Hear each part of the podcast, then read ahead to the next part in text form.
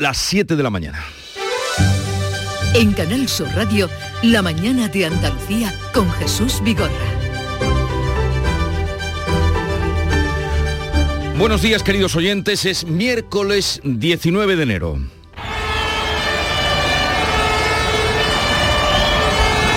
Son los bomberos y la policía anoche en Moncada, Valencia. Cinco ancianos han muerto en un incendio de una residencia de mayores. Hay tres en estado grave. Se cree que las llamas las ha originado un cortocircuito en un equipo de oxígeno medicinal, pero este punto está por confirmar. 70 residentes han sido desalojados con ayuda de mucha gente, policía, bomberos, trabajadores, porque como pueden imaginar, muchos tienen la movilidad reducida. Pendientes también estamos de un marinero, un pescador de pulpo que se ha caído al agua en Mazagón, en Huelva. Salvamento Marítimo le está buscando. Pedro Bru, responsable del centro de rescate, nos ha contado en qué circunstancias se ha producido esta caída. Se sabe que cayó al agua porque estaban calando nazas para el pulpo y en el momento de lanzarla cayó al agua. Esa es toda, toda la información que tenemos. La embarcación evidentemente estaba parada porque estaban calando artes y de alguna manera pues eh, no, se encontró nada. Otro trágico accidente en el puesto de trabajo.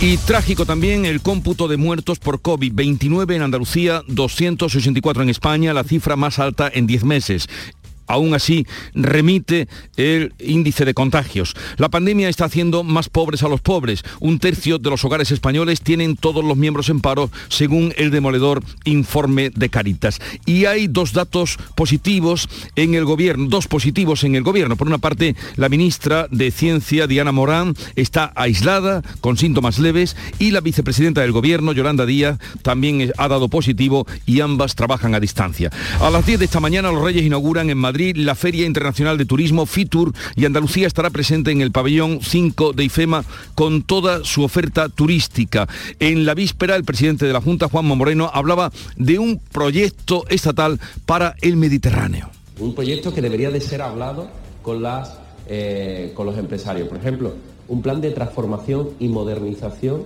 de todos esos destinos maduros, especialmente en el Mediterráneo. Eso es un proyecto de Estado. Es decir, oiga, vamos a coger todos esos destinos maduros de los años 60 y 70 y vamos a coger muchos de ellos que son preciosos, prácticamente eh, todo el litoral mediterráneo, y vamos a hacer un proyecto exclusivamente de Estado para todo el Mediterráneo, por poner un ejemplo a la búsqueda de los turistas para recuperar lo que fue el año de esplendor 2019. Boris Johnson se enfrenta hoy al control de la Cámara de los Comunes. Menudo papelón. Ha reaparecido este martes después de guardar silencio durante días y ha negado categóricamente en una entrevista haber mentido en el Parlamento y ha dicho que nadie le advirtió de que celebrar una fiesta en el jardín de su casa iba contra las reglas del confinamiento. No se sabía, por tanto, las reglas que él mismo dictó y firmó.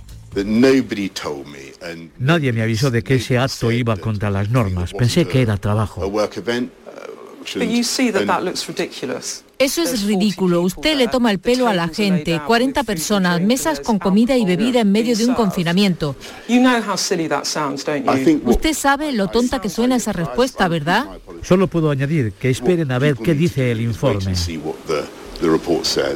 Ya ven que la periodista no se arredra ante las tonterías que dice en ese momento, como entender el jardín con una prolongación de la oficina. Bueno, el día, el día viene seco, soleado, sin cambios en las máximas y con heladas moderadas a esta hora en zonas altas y en el interior oriental. Vientos flojos y variables, o sea, frío y ni una gota de agua. Vamos a ver cómo amanece este día 19 de enero en cada una de las provincias andaluzas. ¿Qué se espera en Cádiz, Salud Botaro? De momento tenemos 10 grados, un poquito más que ayer, 16 de máxima y el cielo despejado. En el campo de Gibraltar, Fermín Soto. Aquí tenemos intervalos nubosos, 14 grados de temperatura, la máxima para hoy de 16. En Jerez, Pablo Cosano pues algo más de frío. 5 grados marca el termómetro hasta ahora en el Jerez, 18 de máxima prevista y algunas nubes en el cielo. ¿Cómo viene el día por Huelva, Sonia Vela?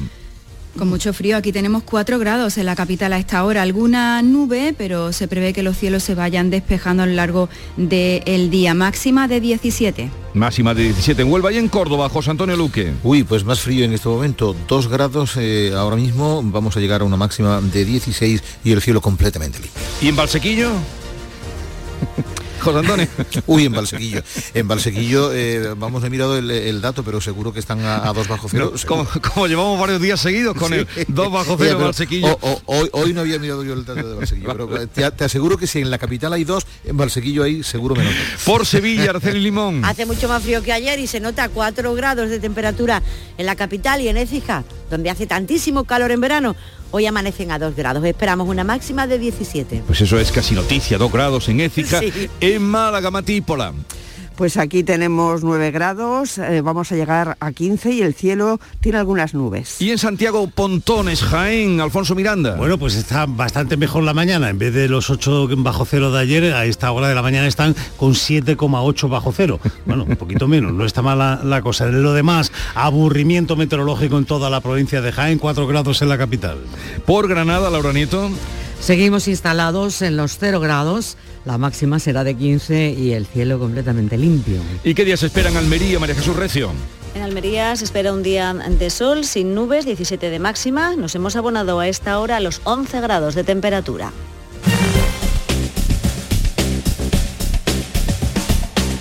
¿Y cómo está la situación en las carreteras andaluzas? Lo vamos a saber enseguida, lo van a saber ustedes. Desde la DGT nos informa Alfonso Marchán. Buenos días, situación tranquila en la mayor parte de carreteras andaluzas. No encontrarán grandes incidentes ni tampoco retenciones. Tan solo advertirles que en la provincia de Sevilla, en la A8028, encontrarán un vehículo averiado que provoca el cierre del carril derecho en dirección a la S30, por lo que especial precaución en esa zona.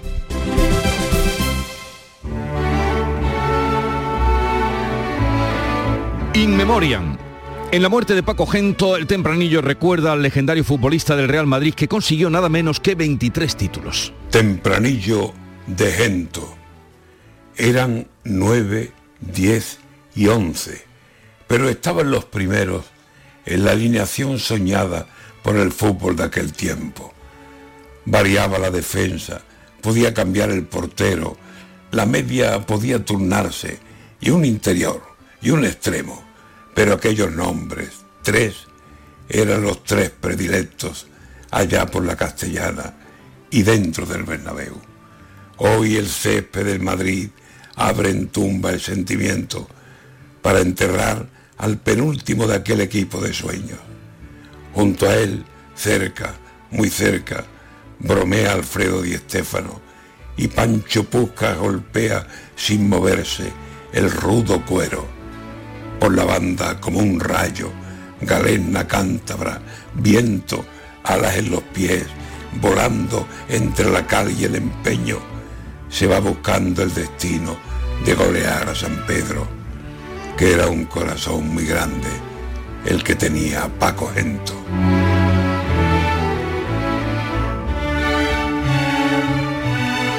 Antonio García Barbeito que volverá con los romances perversos hoy dedicado al callejero y los cambios en las calles.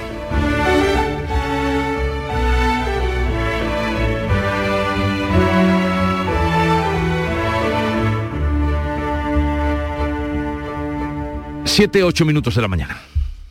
¿Estás lesionado? Elige la fisioterapia avanzada de Clínicas Bayman. En Clínicas Bayman ponemos a tu servicio fisioterapeutas de primer nivel equipados con la última tecnología. Nuestra meta es tu recuperación. Somos la fisioterapia oficial de 18 federaciones deportivas de Andalucía. Si necesitas recuperar tu salud, tu rendimiento y tu bienestar, pide tu cita en clínicasbayman.es. El 21 de enero llega la única lluvia con la que no vas a necesitar un paraguas. Lluvia de millones. El acontecimiento de Euromillones donde tendrás tres oportunidades para ganar. Se reparten 100 premios de un millón de euros que tocan sí o sí. El bote acumulado y el millón que también toca sí o sí. Claro que igual el paraguas lo necesitas para recoger lo que te toque eh, poniéndolo así, del revés. Euromillones. Loterías te recuerda que juegues con responsabilidad y solo si eres mayor de edad. La mañana de Andalucía con Jesús Vigorra. Noticias. Vamos a contarles la actualidad de este día. Cinco personas han muerto en el incendio de una residencia de ancianos de Moncada, en Valencia. Hay además una decena de heridos, tres de ellos de gravedad. Carmen Rodríguez Garzón. Sobre las 11 y 20 de la pasada noche se producía este incendio que ha dejado de momento cinco fallecidos, pero como decimos hay tres ancianos que están graves. 70 residentes tuvieron que ser desalojados por los bomberos que en torno a la una de la madrugada conseguían ya extinguir ese fuego. Las primeras investigaciones apuntan a que el siniestro ha podido producirse por un cortocircuito en un equipo de oxígeno medicinal. Esta residencia ya sufrió otro incendio en 2008 en el que murió una anciana de 87 años natural de Cádiz. Varios centros de día de mayores de Almería han tenido que cerrar por COVID. Beatriz Galeano. Son cuatro centros de Vera, Antas, Los Gallardos y Pulpí y un taller ocupacional en Huelca Lovera. Pertenecen a la Federación de Personas con Discapacidad que tiene al 15% de su plantilla de baja por el coronavirus. 34 profesionales de sus 300 de plantilla con los que atienden a mil personas en la provincia de Almería, como explica el presidente de esta federación, Valentín Sola. Podría suponer o suponía, en aquellos casos que está cerrado, suponía también una, una, forma de poder tener atendido a su familiar mientras que esta persona, mientras que los familiares están trabajando, haciendo su vida y de esta manera pues lo tienen más, lo tienen más complicado. No obstante, mm, nosotros desde FAN estamos haciendo un esfuerzo y los profesionales están atendiendo, pero no es lo mismo. Si bien Andalucía es la segunda comunidad con menos incidencia de coronavirus en las residencias de mayores, la Consejería de Salud recomienda que los mayores que viven en estas residencias no salgan al menos durante una semana. Quienes los visiten deberán utilizar mascarillas FFP2 y presentar su certificado COVID. El fiscal delegado de personas mayores, Norberto Sotomayor, aquí en el Mirador de Andalucía en Canal Sur Radio, alertaba de las consecuencias de ese aislamiento para los mayores. Pero para muchas personas mayores también está suponiendo y para la familia un sufrimiento esta situación muchas veces de clausura ¿no? dentro de la propia residencia, la falta de contacto alguna de forma reiterada con los familiares y los familiares con las personas mayores. Pero claro, evidentemente lo que hay que proteger en primer lugar es la vida y la salud de estas personas mayores Vamos a hablarles ahora de la evolución de la pandemia. Baja la tasa de incidencia COVID, pero suben los hospitalizados que ya superan en Andalucía los 2.000. Olga Moya. Se han incrementado este pasado martes en más de 200 los ingresos en Andalucía. Son 2.031 los enfermos hospitalizados. Es la cifra más alta desde febrero de 2021. La incidencia acumulada en 14 días ha vuelto a bajar. Se sitúa en 1.452 casos por 100.000 habitantes. Y por primera vez desde el pasado noviembre ha bajado también la tasa de incidencia en España. Está ahora en 3.306. Hoy Ministerio de Sanidad y Comunidades se reúnen en el Consejo Interterritorial para analizar la evolución de la pandemia. Según el consejero de Salud, Jesús Aguirre, lo peor de la sexta ola está aún por llegar. Avisa de que aún no se ha alcanzado el pico de ingresos hospitalarios. La incidencia acumulada que ya baja ha dejado de ser un dato objetivo, decía, como en las anteriores olas. Yo creo que no estamos todavía en el pico de, ingresos hospitalarios. Puede ser que estemos ya en una fase de dientes de sierra o de meseta dentro de incidencia acumulada, como está pasando en otras comunidades autónomas, pero como usted sabe, eh, el número de ingresos suele seguir aumentando un mínimo de una semana, 10 días después de que llegue a la fase de meseta la incidencia acumulada. Mientras tanto, avanza la vacunación de la tercera dosis en Andalucía. Desde hoy miércoles podrán pedir cita quienes tengan entre 40 y 45 años y desde el viernes los que tengan menos de 40. Esta semana se ha alcanzado la cifra de 7 millones de andaluces que cuentan con la pauta completa de vacunación. En el mundo, el secretario general de la ONU, Antonio Guterres, pide que se priorice la vacunación en los países con rentas más bajas. Recuerda que la tasa de vacunación contra el COVID es actualmente siete veces más alta en los países ricos que, por ejemplo, en las naciones africanas. En los dos últimos años se ha demostrado una realidad simple pero brutal. Si dejamos a alguien detrás, al final dejamos a todos detrás. Las tasas de vacunación en los países con altos ingresos son vergonzosamente siete veces más altas que en los países africanos. Necesitamos igualdad en las vacunas ahora. La Agencia Europea del Medicamento, por su parte, ve insostenible la revacunación constante cada pocos meses y apuesta por inyecciones polivalentes capaces de neutralizar tanto a Omicron como a otras variantes del virus. Moderna precisamente ha anunciado que trabaja en una vacuna de estas características. Vox va a sumar hoy, esa es la intención que tiene, sus votos a los de la izquierda para forzar un pleno parlamentario monográfico sobre la sanidad andaluza. Votará junto al Partido Socialista en la Diputación Permanente. El portavoz de Vox, Manuel Gavira, justifica su postura en que el Gobierno es incapaz de solucionar los problemas. Mañana va a votar a favor de la celebración de un pleno extraordinario cuando determine la presidencia en la mesa del Parlamento para hablar de salud. Porque la salud es, como decía anteriormente, el problema fundamental que ahora mismo más acucia y más preocupa a todos los andaluces. Le ha respondido el portavoz del gobierno andaluz que ha acusado a la oposición de practicar la guerra sucia. Elías Bendodo considera que quieren sacar rédito a la pandemia. El partido único de la oposición, el 3 en 1 que han formado Partido Socialista, Podemos y Vox, deberían dejar de mentir y reconocer lo que ha hecho este gobierno por la sanidad pública y sobre todo dejar de intentar sacar provecho de una pandemia, porque como no pueden con la gestión están haciendo guerra sucia contra el gobierno de Andalucía.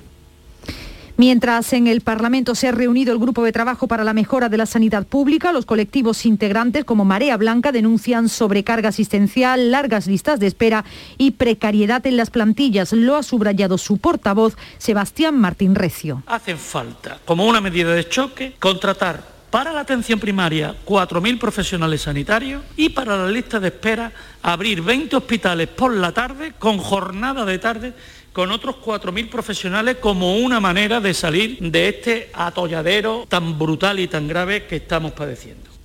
Salvamento Marítimo busca a un marinero que este martes caía al agua cerca de Matalascañas, en la provincia de Huelva. El desaparecido forma parte de la tripulación del pesquero Bienvenido Primero. Desde el propio barco se dio el aviso. Se movilizó inmediatamente un helicóptero y varias embarcaciones de salvamento marítimo, así como de la Guardia Civil.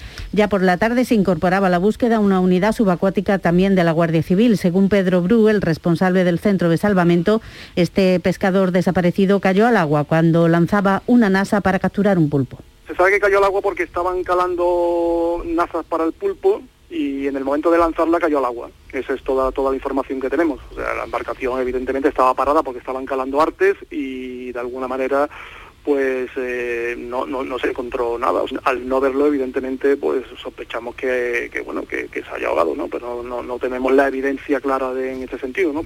Por otro lado, Salvamento Marítimo ha recuperado el cuerpo de un inmigrante en el litoral de Almería, frente a la costa de Carboneras, y ha aparecido un cadáver en Benalmádena, en Málaga. También podría tratarse de otro inmigrante. Primer estudio completo de la crisis social que ha provocado la pandemia. Lo ha hecho Caritas y es demoledor. Un tercio de los hogares españoles tienen a todos los miembros en paro y hay 600.000 familias que carecen de ingresos regulares que les permitan una cierta estabilidad. También señala el estudio que el 15% de los jóvenes sufre exclusión grave. La pandemia además ha aumentado la brecha de género y esa exclusión social ha crecido más del doble en los hogares cuya sustentadora principal es una mujer. Así lo explicaba Raúl Flores, que es el responsable del estudio. Trabajar para remitir la exclusión y la desigualdad de género en las nuevas generaciones, donde los datos ponen de manifiesto cómo las mujeres jóvenes han empeorado el doble que los hombres jóvenes en el mismo periodo. Sin embargo, ser joven a día de hoy es un factor de exclusión en sí mismo. Hay 2,7 millones de jóvenes entre 16 y 34 años que están afectados por procesos de exclusión social multidimensional. Lo dicho, es un, un, informe que nos pone delante un retrato que a veces no queremos ver. Precisamente, salvo excepciones para casos de extrema pobreza, las personas que hayan sido convocadas, condenadas por ocupación ilegal de viviendas, no podrán acceder a una VPO en Andalucía. Es una de las medidas aprobadas este martes por el Consejo de Gobierno que ha modificado el Plan Vive para dar más garantía a los propietarios, así lo explicaba la consejera Marifran Carazo. Damos un paso adelante posibilitando que la normativa establezca como requisito para poder acceder a una VPO que las personas futuras beneficiarias no hayan sido condenadas o sancionadas por ocupaciones ilegales de viviendas, ni en la vía penal, ni en la civil, ni en la vía administrativa. Finalmente, el Consejo de Ministros no ha aprobado la ley por el derecho a la vivienda pactada por PSOE y Unidas Podemos que permitía regular el precio del alquiler. Sí que ha dado el visto bueno al bono joven de alquiler de 250 euros que va a beneficiar a 70.000 menores de 35 años para que puedan iniciar su emancipación. Ahora se debe negociar, según la ministra Raquel Sánchez, con las comunidades autónomas. Ambos, tanto el plan estatal como el bono joven, van a tener que ser consensuados con las comunidades autónomas en las próximas conferencias sectoriales, en la próxima conferencia sectorial que vamos a convocar en breve Hoy se inaugura FITUR, la segunda feria internacional del turismo más importante del mundo, en la que Andalucía se presenta con el reclamo de la alegría en plena pandemia. Es un sector estratégico el del turismo para la comunidad, por eso el vicepresidente Juan Marín en Canal Sur Radio explicaba que el gobierno andaluz se va a volcar en este evento, va a ocupar Andalucía 5.000 metros, 5.300 eh, metros cuadrados, es la comunidad con una mayor presencia. Y es que, decía Marín, es el destino preferido para el turismo nacional llevamos el stand más, más, grande, con más eh, representación a nivel empresarial, eh, de autónomos, de emprendedores, de proyectos innovadores eh, que ninguna otra comunidad autónoma, que ningún otro destino turístico. Andalucía sigue siendo el destino turístico preferido por todo el turismo nacional, pero también a nivel internacional. Se inaugura esta mañana a partir de las 10 y les daremos información de ello. La mañana de Andalucía. Canal Sur Mediodía. ¿Quieres saber qué ha pasado en las últimas horas donde vives? La actualidad de tu provincia y tu entorno más cercano está en Canal Sur Mediodía, con toda la información que necesitas. De lunes a viernes, desde las 12, en tu emisora de Canal Sur Radio. Quédate en Canal Sur Radio. La radio de Andalucía. Paco Reyero ya está listo para servirnos la revista de prensa. Buenos días, Paco.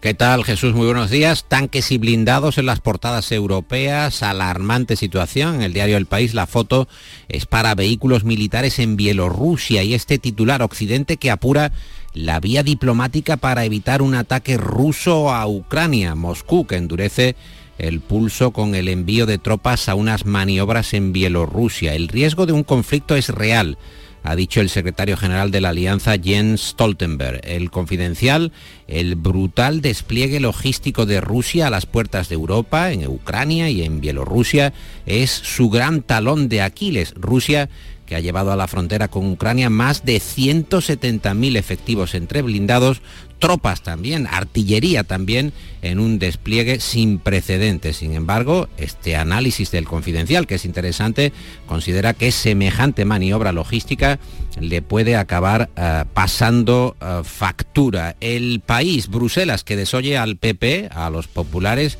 y avala el reparto de los fondos europeos del gobierno de Sánchez, el gobierno que acusa a Casado de poner eh, zancadillas a los españoles. Y el mundo que abre con las declaraciones del responsable de Fiat y Peugeot afirmando que el gobierno no le ha pedido aún una fábrica de baterías. Es Carlos Tavares, el CEO de Estel Tampis, que eh, considera que España puede perder 30 años de éxito con el automóvil si no coge la carrera de eléctrico. Bueno, pues ya veremos qué pasa. Desde luego no hay mañana en la que no nos encontramos con algo que perdemos, algo que perder. Parece Madrid un nido de espías a tenor de la apertura del diario digital El Confidencial. ¿Por qué?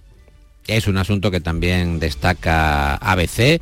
Yo no ordené espiar a Florentino Pérez, pero yo sí he sido espiado. Es la declaración ante el juez del presidente de Iberdrola, eh, Sánchez Galán, acusado de los pagos de su empresa a Villarejo para espiar a rivales empresariales, a políticos, al Madrid del poder. Galán dijo que él no tenía nada que ver en su declaración ante el juez y atribuyó la decisión a su antiguo jefe de seguridad, Antonio Asenjo, quien ya prepara una respuesta judicial. Encuesta también en el Confidencial sobre intención de voto con subidas del PP, que tendría un 24,9% del electorado, y Vox un 17,9%, pero destaca el Confidencial que Sánchez resiste con un 26,4% de los eh, previsibles votos, taponando además la fuga hacia Unidas Podemos en intención electoral, hacia Yolanda Díaz, que tiene una intención de voto en esa encuesta del Confidencial del 11,8%. Al respecto de este sondeo, Jesús Ignacio Varela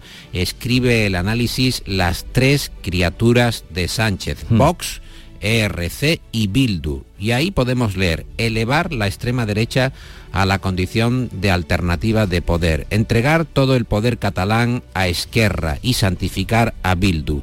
Todo ello sin beneficio electoral para el PSOE, para el partido de Sánchez, porque el PSOE sigue clavado en la melancólica franja del 25-27%. Son las palabras, el análisis de Varela para el Confidencial. Eh, Hasta ahora las encuestas llegaban los lunes, Paco, pero eh, esta semana llevamos a encuesta por día, ¿eh? Bueno, en fin, tú ya ¿Por qué sabes que estamos ya en ya en carrera, o ¿Por sea, ya será? va a ser, vamos a llegar a, a cotas insospechadas, ya no a una por día, sino por hora va a ser la- la- el Oye, ¿y qué otros temas incluye la prensa y merecen ser destacados? El Independiente, el gobierno que destaca una ley anti-Jokovic que exija la vacuna a los deportistas, Ciudadanos y la COE que se alían para presionar a Sánchez y aprobar la reforma laboral sin Esquerra y sin Bildu. The Objective dice que Ciudadanos va a votar sí en esa reforma laboral a cambio de un gesto con los autónomos. Tendría que ser mucho más que un gesto a tenor de la reforma de los pagos de los autónomos. El debate nos cuenta que el gobierno debe lograr que el Congreso convalide cinco reales decretos ley en las dos próximas semanas y a día de hoy siguen sin tener votos para los de la mascarilla en exteriores y la reforma laboral. El país abre con que la incidencia de la COVID se reduce por primera vez en la sexta ola. La vanguardia informa, al contrario, de que la sexta ola desborda farmacias y escuelas en Cataluña y en el mundo leemos que eh, líderes del proceso, del proceso, querían usar el Camp Nou para eh, votar el 1 de octubre y la capilla del Camp Nou para protegerse de la policía. El español nos dice que Álvarez, el ministro de Exteriores, está reclamando, está llamando a la puerta de Estados Unidos para eh, pedirle apoyo en la crisis con Marruecos, que no encuentra ese apoyo ni en París ni en Berlín. Y en Vox Populi, las influencias de los independentistas contra Madrid están, parece, según dice este digital, surtiendo efecto. El grupo de expertos del Ministerio de Hacienda avala subir impuestos a Madrid como eh, reclama Esquerra Republicana de Cataluña. Cataluña que tiene mil empresas menos que antes de la pandemia, según Vox Populi, mientras que Madrid ya ha superado las que tenía antes de esta desgracia colectiva. Eh, ya está por aquí Nuria Caciño, buenos días. Hola, ¿qué tal? Muy buenos días, ¿cómo estáis? ¿Qué tal, Nuria? El Betis se afianza, entramos con Nuria, entramos en deporte, ya lo saben ustedes, la sonrisa de la mañana. El Betis se afianza en la tercera posición, es así, ¿eh? Bueno, No, no, es que- si es Es que- así. es que- se intenta. No, no, es el Evangelio, eso es, Es así. así. claro que sí. El Betis afianza en la tercera posición y el Cádiz sigue sin ganar en el nuevo Mirandilla. Goleada por 4 a 0 del Betis ante el Alavés, eh, con lo que los de Pellegrini se mantienen en puestos Champions. Con esta victoria mete presión además a sus más inmediatos perseguidores en la liga, como son el Atlético de Madrid y la Real Sociedad, que hoy por cierto se enfrentan en los octavos de final de la Copa del Rey. Punto amargo el del Cádiz, que iba ganando el español por 2 a 1, un triunfo que tenía prácticamente en el bolsillo, pero en el, en el 95 apareció Raúl de Tomás para poner el 2 a 2 definitivo. Siguen los cadistas siendo penúltimos a tres puntos de momento de la salvación a la espera de lo que haga el Getafe mañana ante el Granada. Turno hoy para el Sevilla y el Almería, aún con la duda de Dimitrovic en la portería, no sabemos si va a jugar o no. El Sevilla visita al Valencia, mientras que desde Inglaterra se insiste en que Diego Carlos estaría de acuerdo en ser traspasado al Newcastle por un contrato millonario, aunque el Sevilla no aceptará menos de 60 millones. También se juega hoy, después de un mes, el Lugo Almería, que tuvo que ser aplazado en su día por COVID. Se presenta, la verdad, que una muy buena oportunidad para que el líder de segunda le saque seis puntos al Valladolid, al segundo. Y mientras en el Málaga ya se busca sustituto para el centrocampista Genaro Rodríguez, que estará de baja mes y medio por rotura de, de menisco. Y el mundo del deporte, especialmente del fútbol, despide hoy a Paco Gento. La capilla ardiente, situada en el palco de honor del Santiago Bernabéu, se volverá a abrir este miércoles a las 10 de la mañana para dar el último adiós al que fuera el mejor extremo izquierdo y único jugador en ganar seis Copas de Europa. Muchas personalidades del mundo del deporte, de la política y la cultura han mostrado su pesar, sus condolencias por la muerte de Paco Gento. Uno de ellos, muy madridista, ha sido Rafa Nadal, que acaba de terminar su partido de segunda ronda del Abierto de Australia. Ha ganado al alemán Yannick Hauptmann. Y Djokovic, eh, ya ha confirmado el gobierno español que como Serbia no pertenece al espacio Schengen, pues tendrá que seguir el protocolo de vacunación si quiere entrar y competir en nuestro país. Qué curioso. Oye, eh, ¿con qué echamos el cierre, Paco? Lúcete. Pues mira, estaba contando Nuria esto de de Paco Gento, eh, el adiós a Paco Gento, y hay una viñeta muy curiosa en el mundo, eh, recibiendo San Pedro a Paco Gento y diciendo, espero que no haya detector de metales, porque claro, si va con todas las copas que ha ganado, desde luego podría tener algún tipo de problema. Y me quedo también con la foto de ABC de Alberto Villalba acariciando a Shabbat, que es el primer perro guía entrenado para asistir a un invidente sin brazos. A Alberto le estalló una granada de la guerra civil y ahora vuelve a ser independiente con la ayuda de este perro guía y sin bastón. Es un caso muy emotivo. ¿En, qué guerra? ¿En qué guerra? La guerra civil, en la guerra civil. Una, granada de la guerra civil. Ah, una granada de la guerra civil, ya, ya, ya, vale, digo, porque la edad no corresponde. Bueno, que tengáis un bonito día ambos dos. Igualmente. Os deseo lo mejor. Acaban de dar las siete y media de la mañana, ya a esta hora, como siempre, les ponemos al tanto de la actualidad con el resumen de las noticias en titulares que vamos a dar cuenta con Beatriz Galeano.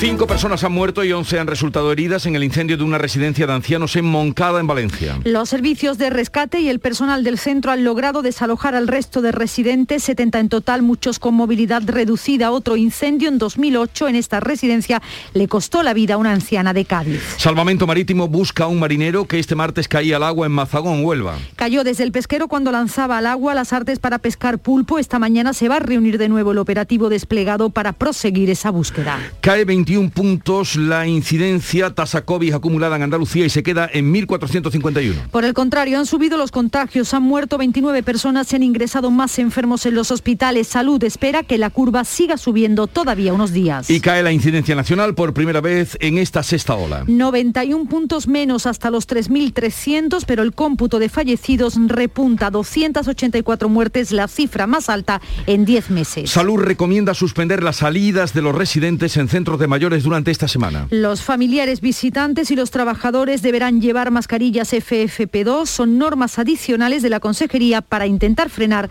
el avance de Omicron. El SAS abre hoy las autocitas de las terceras dosis a quienes tienen entre 40 y 46 años. El viernes comenzará la franja de los 30 años, los primeros, como siempre, las personas de, de 38 y 39. Los condenados por ocupación ilegal de viviendas no podrán acceder durante cinco años a una VPO en Andalucía, salvo casos excepcionales. Lo ha aprobado el Consejo de Gobierno andaluz para dar más garantías a los propietarios y aseguran también a los demandantes de vivienda protegida. El plazo para solicitar el bono joven de alquiler se abrirá en un máximo de dos meses y tendrá efecto retroactivo desde el 1 de enero de este año. El Consejo de Ministros aprobará más adelante el plan de viviendas que va a regular el precio del alquiler. Fitur, la Feria Internacional de Turismo, abre hoy sus puertas en Madrid, la inauguran los Reyes a las 10. Participan en Fitur 7.000 empresas de 107 países y Andalucía va a desplegar toda su oferta con el reclamo de la alegría en plena pandemia. Los dueños de la empresa sevillana Fito Novo pactan con la Fiscalía y evitan así entrar en prisión.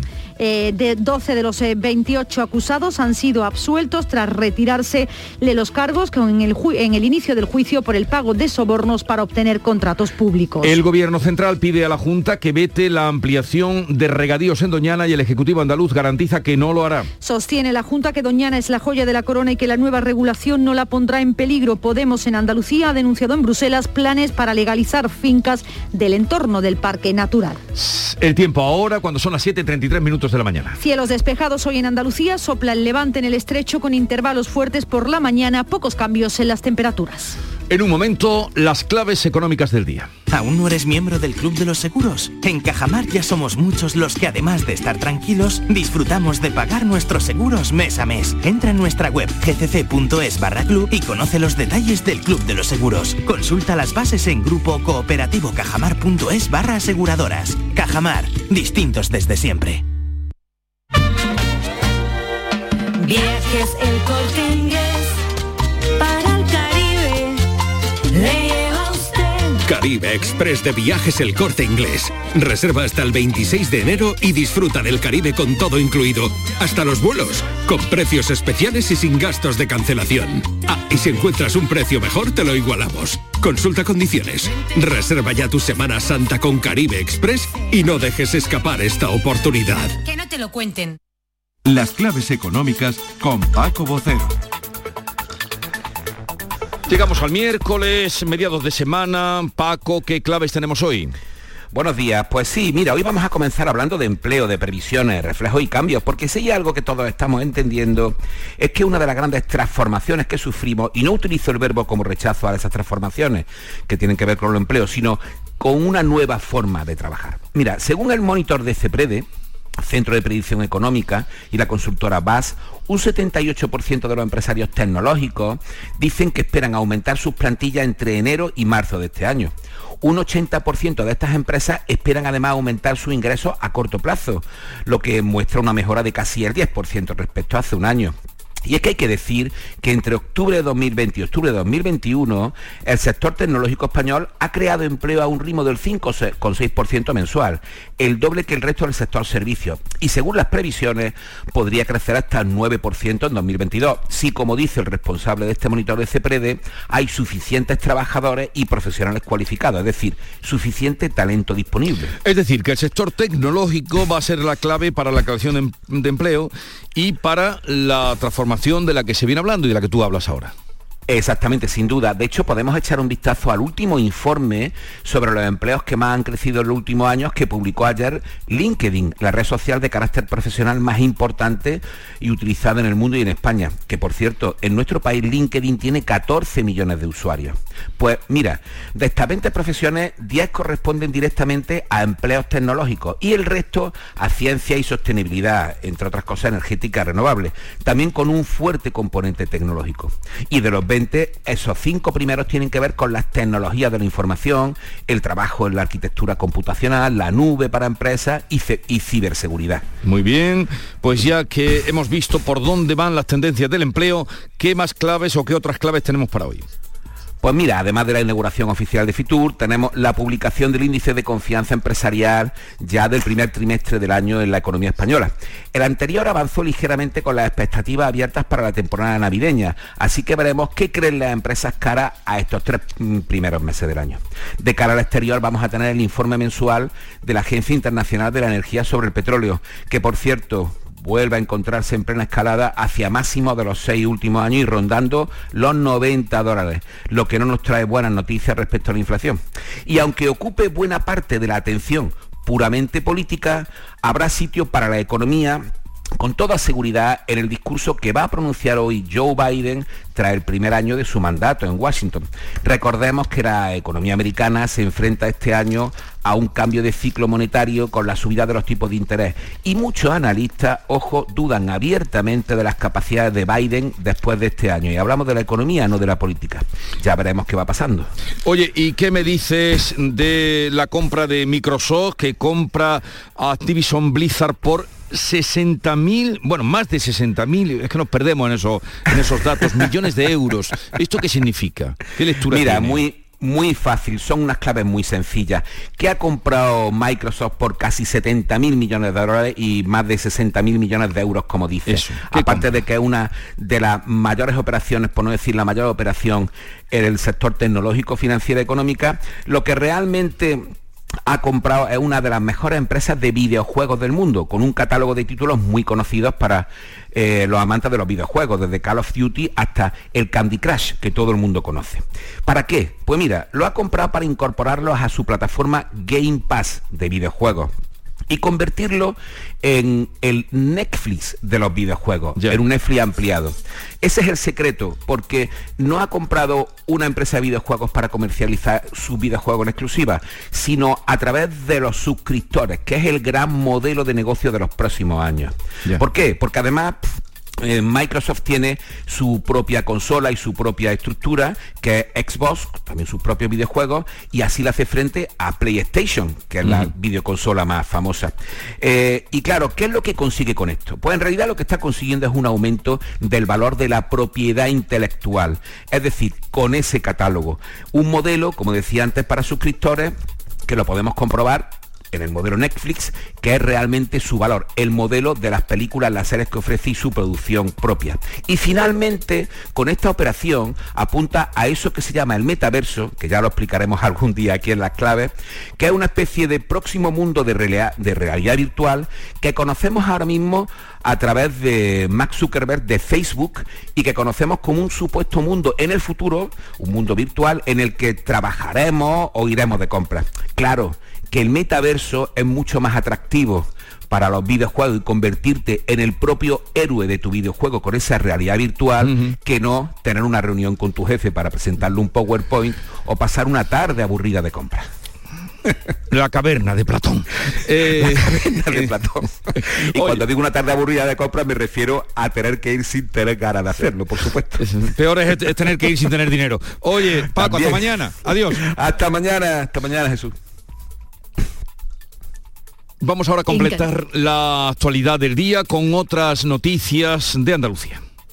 En Canal Sur Radio, por tu salud, responde siempre a tus dudas. Más de la mitad de las dietas no están supervisadas por profesionales. Esta tarde en el programa nos acercamos a este complejo mundo y conocemos los datos y vuestras experiencias en directo. Además, contamos con profesionales de la nutrición y el ejercicio para saber de primera mano qué hacer para alimentarnos sin riesgo para la salud. Envíanos tus consultas desde ya en una nota de voz al 616-135-135. 616-135-135. Por tu salud. De lunes a viernes, desde las 6 de la tarde, con Enrique Jesús Moreno. Súmate a Canal Sur Radio, la radio de Andalucía. Esta tarde se prevé que llegue a Algeciras el segundo ferry con mujeres temporeras desde Marruecos contratadas para trabajar en el campo de Huelva. Sonia Belán. Se espera que vengan 758 temporeras y pasado mañana viernes está previsto que llegue otra embarcación con jornaleras desde Marruecos. En total serán 1.500 las contratadas en origen que se incorporen esta semana a la recolección sobre todo de la fresa, pero también de otros frutos como la frambuesa y la naranja. Todas vienen con la pauta completa de vacunación y PCR negativa. Los asistentes al derby de Copa del Rey, eh, Betis, Sevilla, tienen derecho al reembolso del 50% de la entrada por la suspensión tras recibir el jugador sevillista aquel eh, palo eh, que sacudió en medio del partido. Arceli Limón, cuéntanos. Hola, buenos días. Pues mira, dice la Facua que la ley de espectáculos públicos de Andalucía sí lo recoge, que si solo vieron poco menos que la mitad del partido, el Betis debería devolver el 50% del dinero de la entrada. Rocío Algeciras es la presidenta de Facua en Sevilla. Está el Real Betis Balompié a que realicen ellos de forma automática las devoluciones a los asistentes en el menor tiempo posible, a los asistentes que tuvieron que salir el pasado sábado del campo sin tras la suspensión del partido. Tienen un derecho al 50% de lo que pagaran en su, en su día por la entrada, tanto los abonados béticos que tuvieron que activar el abono pagando distintos precios como los propios aficionados sevillistas que pagaron sus entradas. ¿Dónde se puede reclamar? Pues en la taquilla del club. Salud Botaro, ¿habrá cambios en el concurso de Carnaval de Cádiz? Pues de momento no lo sabemos, el Ayuntamiento de Cádiz está en eso, va a citar a los foros de Carnaval a primeros de febrero y se plantea la posibilidad, porque todos son posibilidades, de reducir una fase del concurso o incluso parte del repertorio. Esto nos decía en las últimas horas el alcalde, José María González. Por lo menos lo que tenemos en Cádiz ahora mismo es la posibilidad de que vaya a haber un carnaval en el 2022, ¿no? Por tanto, eh, en eso estamos trabajando y eso es lo que nos ocupa. Lógicamente será el propio comportamiento del virus el que vaya dictando pues, las decisiones ¿no? que, que vayamos a tomar. De hecho, hay grupos, la mayoría, que han suspendido ensayos, otros ni siquiera han empezado ante la incertidumbre de fechas, pero también hay eh, agrupaciones que tienen ya los repertorios muy avanzados y confían en que pueda celebrarse el concurso, aunque no sea como el de todos los años. En el campo de Gibraltar ya son dos las localidades que han suspendido el concurso de agrupaciones de carnaval. Primero fue Algeciras, ahora la línea, Fermín Soto. Bueno, pues el Ayuntamiento de la Línea ha dicho que se han tenido que interrumpir los ensayos eh, de la mayoría de las agrupaciones por casos de COVID entre sus integrantes, situación que les ha impedido también terminar los tipos y los repertorios previstos para esta edición. Mercedes Atanet es delegada de Feria y Fiestas en el Ayuntamiento de la Línea. Son locales pequeñitos donde ellos ensayan son, bueno, 18 personas o 15, un número, eh, bueno, para estar todos juntos. Cuando han tenido, pues, en caso que había incluso algunos que estaban en positivo, pues era imposible de reunirlos a todos para, para llevar los ensayos a cabo, ¿no? Y hablamos de otra fiesta muy popular, la Semana Santa, que en Málaga ya tiene cartel, Mati Pola. Pues así es, y además representa a la Virgen de la Esperanza, se basa en una fotografía de los años 20, de hace ya un siglo, es prácticamente monocromático, sobre ella su nombre, María Santísima de la Esperanza. Vamos a oír a Fernando Prini, que es el autor de este cartel. Representa una estampa de, antigua de la Virgen de la Esperanza con una y al fondo una de las esquinas de Calle Larios tan prototípicas que tenemos en Málaga y en tono casi monocromático, un poquito fiel a mi estilo y la forma que tengo yo de hacer las cosas. Bueno, pues bajo el edificio destaca la palabra Málaga. Oye, eh, Alfonso Miranda, háblanos de ese postre de hojal del centenario, el virolo de Baeza. ¿Qué ha pasado? Bueno, pues el origen de este postre era aprovechar la manteca de cerdo cuando los vecinos de Baeza hacían la maltanza y el nombre se le debe a la mascota del bisabuelo de la familia de los Sánchez Carmona, que por cierto era un cerdito. Bueno, pues ahora es contraportada de la revista National Geographic. Eh, pues enhorabuena para los que fabrican el virolo. A esta hora nos vendría estupendamente. 7.45 minutos de la mañana, 8 menos cuarto, tiempo ahora para la información local. En la mañana de Andalucía de Canal Sur Radio, las noticias de Sevilla, con Araceli Limón. Hace frío, ¿eh? Las sensaciones aún más que los 5 grados que marca el termómetro en Sevilla, los 2 que marca en Écija o los 3 que marca en la localidad sevillana del Pedroso. La máxima que esperamos para este mediodía es de 17 grados y los cielos estarán despejados durante toda la jornada. Lo que no cambia absolutamente nada es la situación del tráfico a esta hora de la mañana. Es como si fuera una foto fija. Miren, la circulación es intensa en las entradas a Sevilla por el puente del patrocinio, el puente de la Alamilla y el Puente de las Delicias, así como en la Ronda Urbana Norte en ambos sentidos, a la altura de San Lázaro. Eso sí, está más tranquila la carretera de Huelva. Hay dos kilómetros de retenciones en la A49 y otras dos, otros dos, perdón, en la subida al Centenario, sentido precisamente Huelva. Es el momento de disfrutar de las rebajas del Centro Comercial Los Alcores. Ven y descubre las mejores ofertas en moda, complementos, hogar, ocio y restauración. Y pasa un momento inolvidable. Ven a visitarnos en Autovía A92 Salida 7, Alcalá de Guadaira, Centro Comercial Los Alcores. Mucho donde disfrutar. En Canal Sur Radio, las noticias de Sevilla. Pues en Sevilla se estaba envasando y se estaba etiquetando aceite de oliva virgen extra que no era apto para el consumo. No era peligroso para la salud, para su tranquilidad si lo ha consumido, pero no, no se podía consumir, no era apto para el consumo. Les decía que se envasaba y se etiquetaba porque la Guardia Civil ha desmantelado la red, que tenía dos envasadoras, una en el viso del Alcor y la otra en Carmona. Lograron introducir 50.000 litros en el mercado, tanto en supermercados como a través de Internet, que también vendían. Miren, utilizaban etiquetas y garrafas similares a las marcas de gran calidad de grumet de aceite de oliva y virgen extras que hay en el mercado, tal como detalla el portavoz de la Guardia Civil. Se están haciendo la mezcla dentro, puertas adentro, con esa garrafa tan parecida y esa etiqueta tan falsa, pero bueno, pues intentando pasar un aceite que es una mezcla de un aceite por lo que es, orujo y semilla, eh, por aceite virgen extra. Con lo cual, el negocio es redondo, la falsificación también, ¿no? Y otra estafa, la Policía Autonómica ha intervenido en Sevilla 650 boletos de una lotería prohibida que se llamaba Onde y que a diario realizaba un sorteo clandestino que se vendía en la capital y en la provincia con un modelo muy parecido al cupón de la 11. Es decir, no solo se parecía al nombre, sino también el cupón que vendía. Y les avanzábamos hace unos instantes tan solo que los asistentes al derby de la Copa del Rey Betis Sevilla del sábado tienen derecho al reembolso del 50% de la entrada por la suspensión del partido. La presidenta de la Facua en Sevilla, Rocío Algeciras, dice que así lo mm, reconoce o así lo recoge la Ley de Espectáculos Públicos de Andalucía y dice que es en la taquilla del estadio donde hay que solicitar la devolución. Y tal Real Betis Balompié que realicen ellos de forma automática las devoluciones en el menor tiempo posible. Tienen un derecho al 50% de lo que pagaran en su, en su día por la entrada y en el caso de que el Betis se negara a la devolución de las entradas, pues podía acudir a las administraciones competentes en materia de consumo al margen del incidente que de momento se, que provocó la suspensión del encuentro y que se ha saldado con la detención del presunto autor del lanzamiento del palo de la bandera, los vecinos de los barrios de Nervión y de Heliópolis dicen que están cansados de lo que ocurre los días que hay partido. Coches destrozados, suciedad, ruido y botellonas son algunas de las molestias que soportan los vecinos tanto del Ramón Sánchez Pizjuán como del Benito Villamarín. Desde el ayuntamiento, el alcalde Antonio Muñoz ha dicho que se compromete a buscar solución a este vandalismo. Espero que eso no se vuelva a producir. Vamos a intentar eh, poner los mecanismos preventivos para que en circunstancias excepcionales como es un partido Betis-Sevilla o Sevilla-Betis no vuelvan a ocurrir esas circunstancias, porque al final quienes eh, pagan las consecuencias de ese malestar son los vecinos.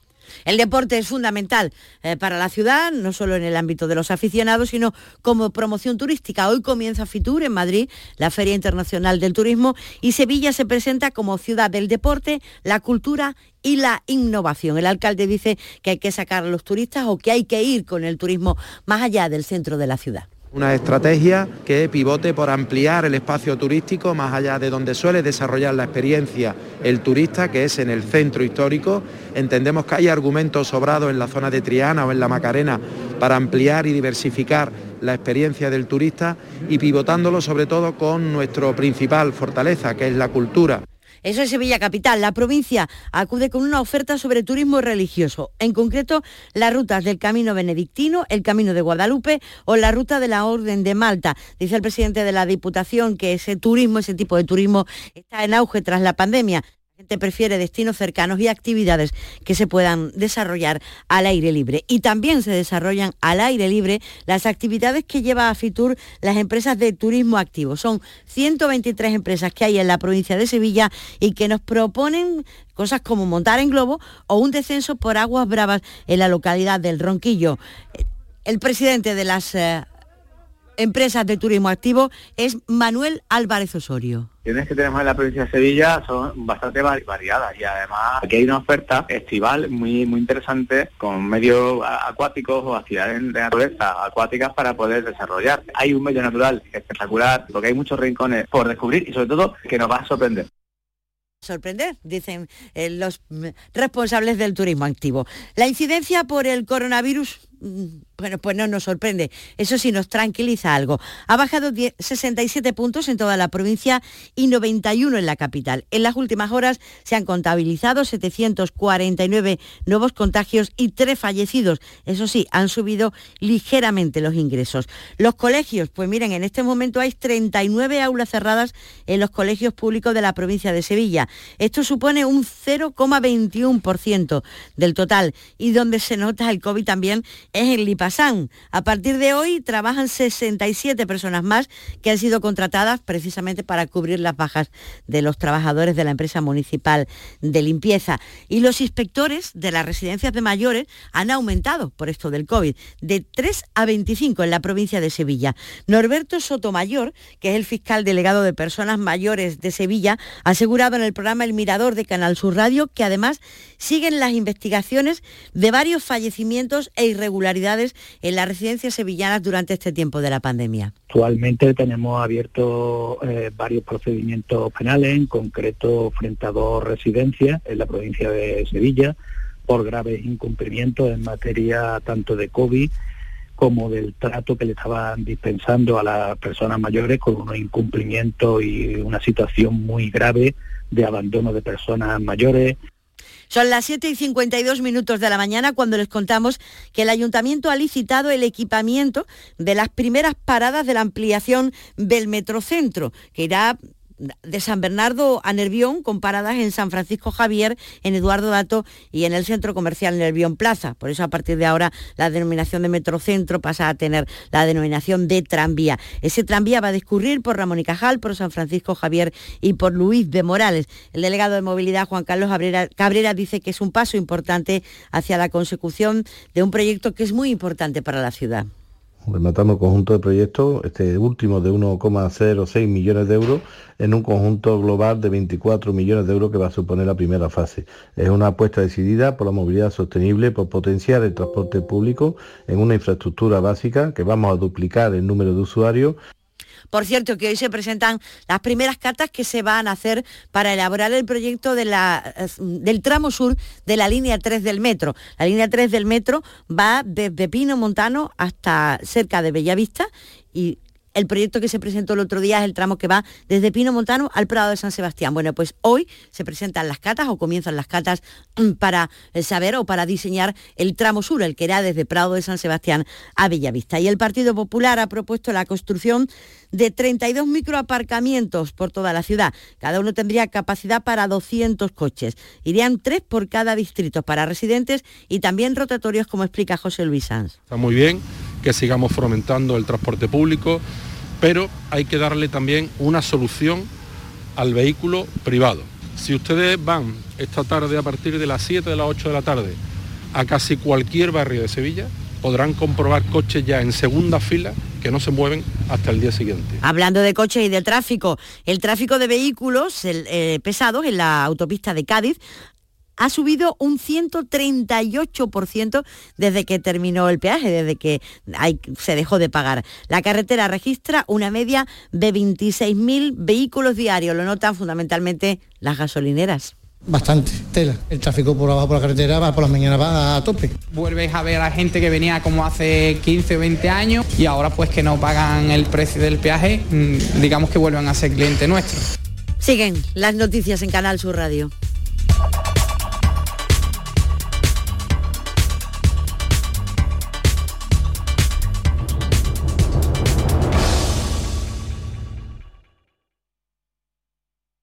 Escuchas La mañana de Andalucía con Jesús Vigorra, Canal Sur Radio.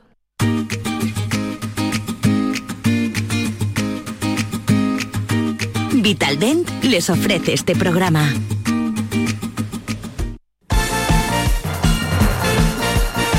8 menos 5, tiempo ya para el deporte. Nuria Gaciño, ¿qué tal? Muy buenos días. Hola, muy buenos días. Vaya fiesta de goles que se vivió ayer en el Benito Villamarín, en ese encuentro frente al Alavés de Liga. El Betis ha aprovechado su inercia positiva, ha vuelto a demostrar el gran momento en el que se encuentra y ante el Alavés no tuvo problemas para lograr una victoria más que holgada 4 a 0 y es que a la media hora de partido ya ganaban los verdiblancos por 2 a 0. De nuevo Sergio Canales estuvo sobresaliente para dar un triunfo que mantiene al Betis en la tercera posición con 37 puntos. Le saca en estos momentos 4 al Atlético de Madrid y a la Real Sociedad, que por cierto hoy se van a enfrentar en los octavos de final de la Copa del Rey.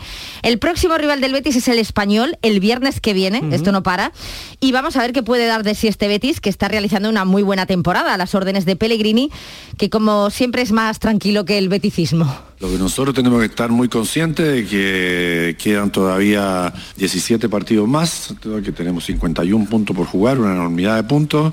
Nuestro objetivo por lo menos se centra solamente ahora en español y ya veremos lo que pasa a final de temporada. Yo por lo menos no sé, no tengo la capacidad de adivinarlo. Bueno, más tranquilo, mm, distinta a esa euforia que se vivía ayer en el eh, Benito Villamarín. Sí, dice que no adivina el futuro, pero hombre, yo al Betis no lo veo luchando por la permanencia este año. No, no. Por eso. Veremos a ver si cumple los objetivos que son otros desde luego para, para el Betis. El que sí está luchando por la permanencia es el Cádiz y bien le hubiera venido la victoria que le estuvo tocándola con los dedos, eh, Nuria. Terminó empatando a dos con el español, pero es un empate que sabe mal, que sabe muy amargo, porque el Cádiz fue capaz de remontar y de ir ganando hasta el minuto 95, cuando Raúl de Tomás lograba el empate para los periquitos. Cuando sucede esto, pues se le queda uno cara de póker, ¿no? Cara de tonto, pero si encima el entrenador, en este caso Sergio González, dice que el empate no es injusto, pues apaga y vámonos. Si quieres que sea sincero, yo creo que, el empate no es injusto. No es injusto porque en la primera parte hemos sufrido muchísimo, hemos estado empequeñecidos, hemos estado encogidos, hemos estado cohibidos, eh, prácticamente no hemos sabido estar en el campo, ¿no? Bueno, Una Nuria, pena. Sigue la liga, hoy turno para el Sevilla que se enfrenta al Valencia. Sí, el Sevilla que visita al Valencia. Vamos a ver si Dimitrovic juega en la portería. Esa es la principal duda, pero eh, parece que va a ser difícil. Partido clave para los sevillistas que podrían ponerse a dos puntos del líder, del Real Madrid. Este tipo de preguntas ya sabemos que no le gustan mucho a Lopetegui, pero al menos, hombre, ayer se le sacaba un- una pequeña sonrisa. Se ponen a dos del líder. Se meten en la pelea por- Lo más difícil es la, la siguiente frase que has dicho, la, la palabra siguiente, esa es complicada, ahí metemos toda la energía. Las cuentas son muy sencillas, eh, pero lo más difícil, y insisto, mañana tenemos un partido muy complejo por muchos motivos, sobre todo por, por la gran calidad del rival eh, y el escenario, que, que es un escenario histórico, y, y tenemos que ser capaces de prepararnos bien para, para ese partido. Bueno, y encima eh, hay rumores de mercado eh, y desde Inglaterra se insiste en que Diego Carlos estaría de acuerdo en ser traspasado al Newcastle por un contrato millonario, le triplican el sueldo, pero el Sevilla parece que no aceptaría menos de 60 millones. Y también se juega hoy, después de casi un mes, el Lugo Almería, que tuvo que ser aplazado en su día por COVID. Es una muy buena oportunidad para que el líder de segunda pues le saque seis puntos al Valladolid, que es el segundo clasificado. Y mientras en el Málaga eh, ya se busca sustituto para el centrocampista Genaro Rodríguez, que estará de baja eh, un mes y medio por rotura de, de menisco. Es una de las bajas eh, importantes en el conjunto malagueño que también busca ya en el mercado de invierno. Bueno, no se liga, hay liga, también Copa decíamos, y hoy el ese- bueno, hoy es el último adiós, ¿no? A Sí. Paco Gento, se recuerda a Paco Gento. Se abría allí ayer la capilla ardiente, situada en el palco de honor del Santiago Bernabéu. Se va a volver a abrir este miércoles a las 10 de la mañana hasta la 1 de la tarde para que todo aquel aficionado que no pudo mm, pasarse ayer, pues lo haga hoy. Para dar el último adiós al que fuera el mejor extremo izquierdo y único jugador en ganar seis copas de Europa. Muchas personalidades del mundo del deporte, de la política, de la cultura, todos le han dado el último adiós a Paco Gento. Ha habido muchas reacciones en las redes sociales también. Una de ellas, la de Rafa Nadal, que ha ganado hoy su segundo partido en el Abierto de Australia. Pues bien, gracias Nuria, hasta aquí el deporte.